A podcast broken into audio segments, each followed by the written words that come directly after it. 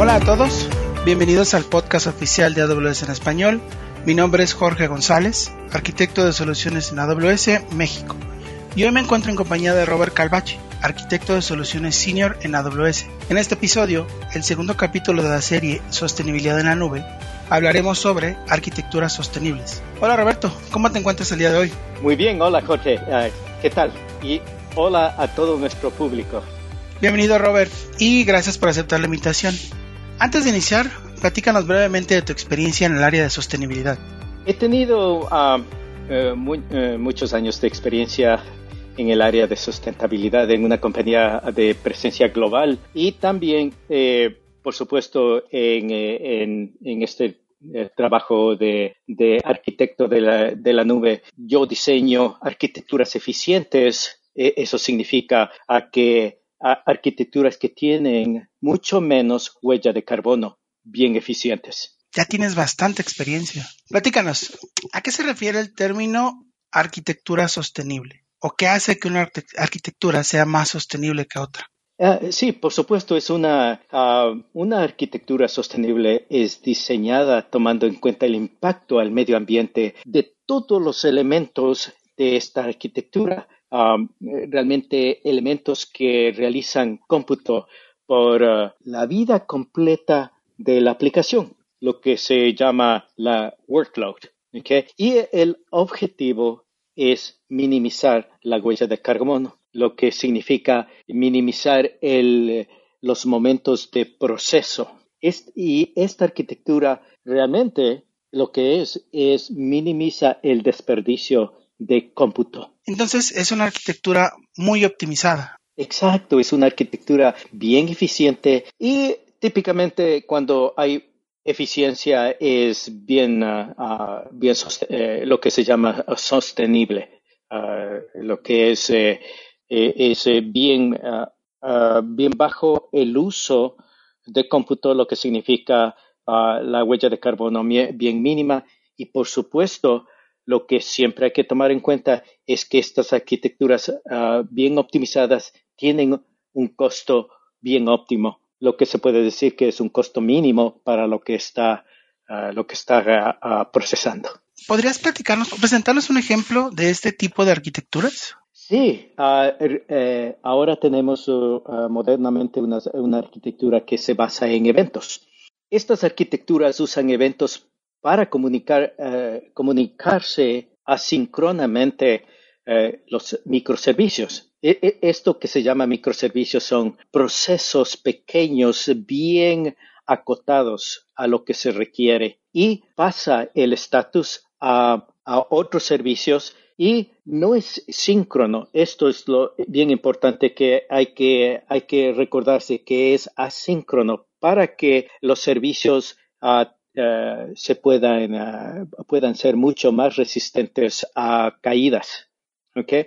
Este patrón de arquitectura reduce el, el ancho de, de, banda en la, en la red ¿okay? y también reduce el tiempo de procesamiento porque son bien acotados uh, los, eh, los servicios. Y por supuesto, cuando todo está ya, uh, ya construido y, y, funciona en conjunto, esto tiene un menor costo. Y por supuesto, se utiliza la tecnología que ahora lo, lo llamamos uh, serverless, que optimiza primero la utilización de recursos, ya que el código se ejecuta solo cuando un evento eh, requiere una respuesta. ¿Cuál, ¿Cuál, es el rol del, del, serverless en una arquitectura sustentable? Eh, sí, eh, definamos eh, serverless. serverless es un, modelo de cómputo, uh, es, especialmente en la nube, que permite a los, a los software developers o desarrolladores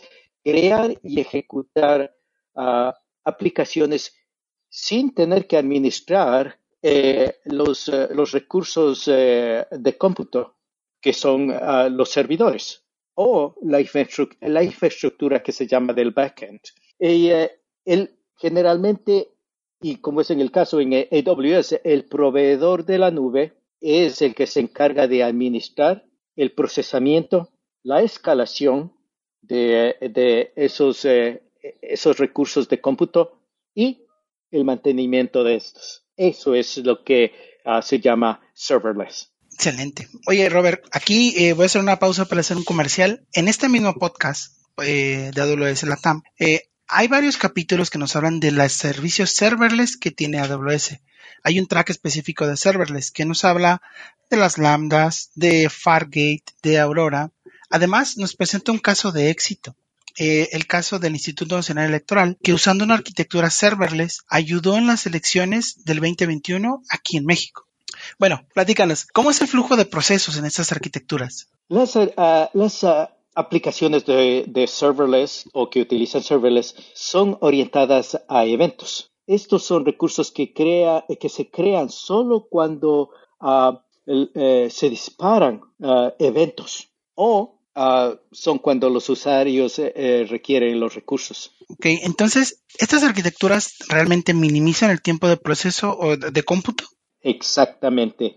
Utilizando serverless, minimizamos el tiempo de proceso y concentramos, nos concentramos en el transporte de lo que se llama los payloads. Los payloads generalmente son uh, documentos eh, en JSON que tienen los detalles del evento que ha sucedido. Utilizamos ese payload para, eh, hacemos filtros de, dependiendo en lo que contiene ese payload y cuando eh, ese filtro satisface el requerimiento, en ese momento se hace, eh, se hace la llamada, a, por ejemplo, a una lambda para que haga el proceso. Pero si no satisface el filtro, eh, entonces no, no dispara nada de cómputo bien eficiente.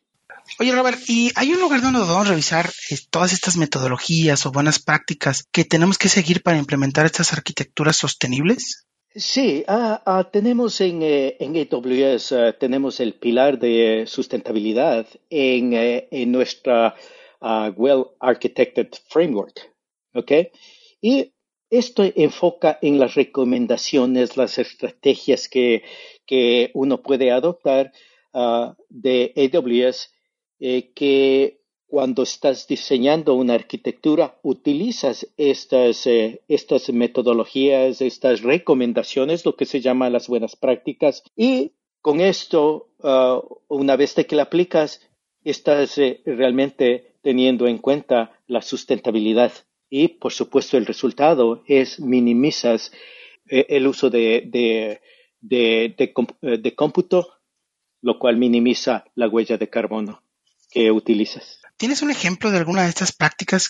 Eh, eh, sí, el, eh, el, tener una política de, patrones de acceso a los datos te permite utilizar, por ejemplo, diferentes tierings de acceso a S3. Al mover los datos con menor acceso a un tier, lo que se llama más frío, más frío porque, porque um, Ah, reduce la huella de carbono y también, por supuesto, eh, ah, está reduciendo el, eh, el, acceso más caliente, reduce los costos.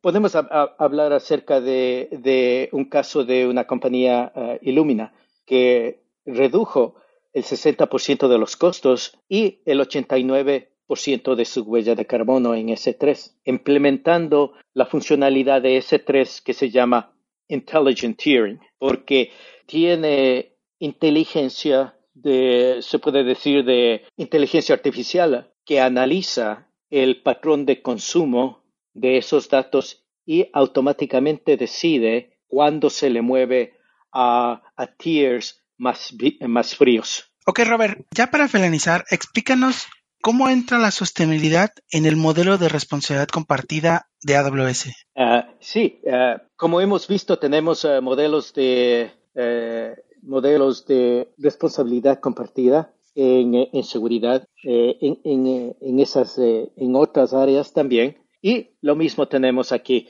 Tenemos el modelo de responsabilidad compartida para sustentabilidad del medio ambiente. Es, una, eh, es un modelo de responsabilidad compartida con los clientes y con AWS. Nuestra responsabilidad de sustentabilidad en la nube es que nosotros eh, eh, como AWS somos responsables de proveer una infraestructura bien eficiente para nuestros, nuestros clientes que consumen nuestros servicios. Nuestros centros de datos ah, administran el agua y también abastecemos ah, energía de origen ah, sostenible, generalmente con turbinas de viento, con paneles solares. ¿okay?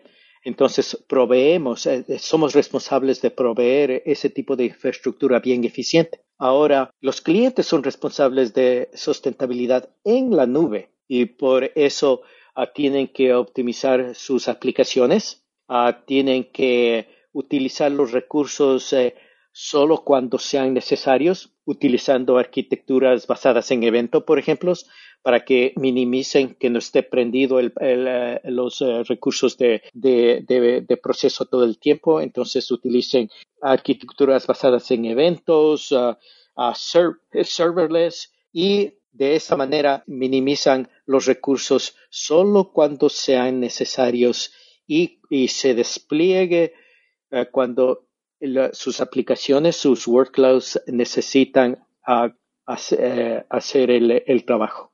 Muchas gracias Robert por este espacio y por toda la información que nos has brindado el día de hoy. Invito a todos los que nos escuchan a no perderse los siguientes capítulos de este track de sostenibilidad. Muchas gracias Jorge. Ah, ha sido un placer ah, hablar contigo, comunicar nuestra conciencia de que eh, debemos, eh, debemos eh, minimizar nuestra huella de carbono. tenemos responsabilidad como seres humanos de, de proteger el medio ambiente. Ah, me gustó muchísimo uh, ser tu invitado. Muchas gracias. Muchas gracias, Robert. Eh, bueno, esperamos que este episodio haya sido de su agrado y que toda esta información les sea útil. Recuerden que nos encantaría leerlos. Pueden escribirnos al correo awspodcast amazon.com. Mi nombre es Jorge González y hoy me acompañó Robert Calvache. Y como nos gusta decir en AWS, sigamos construyendo.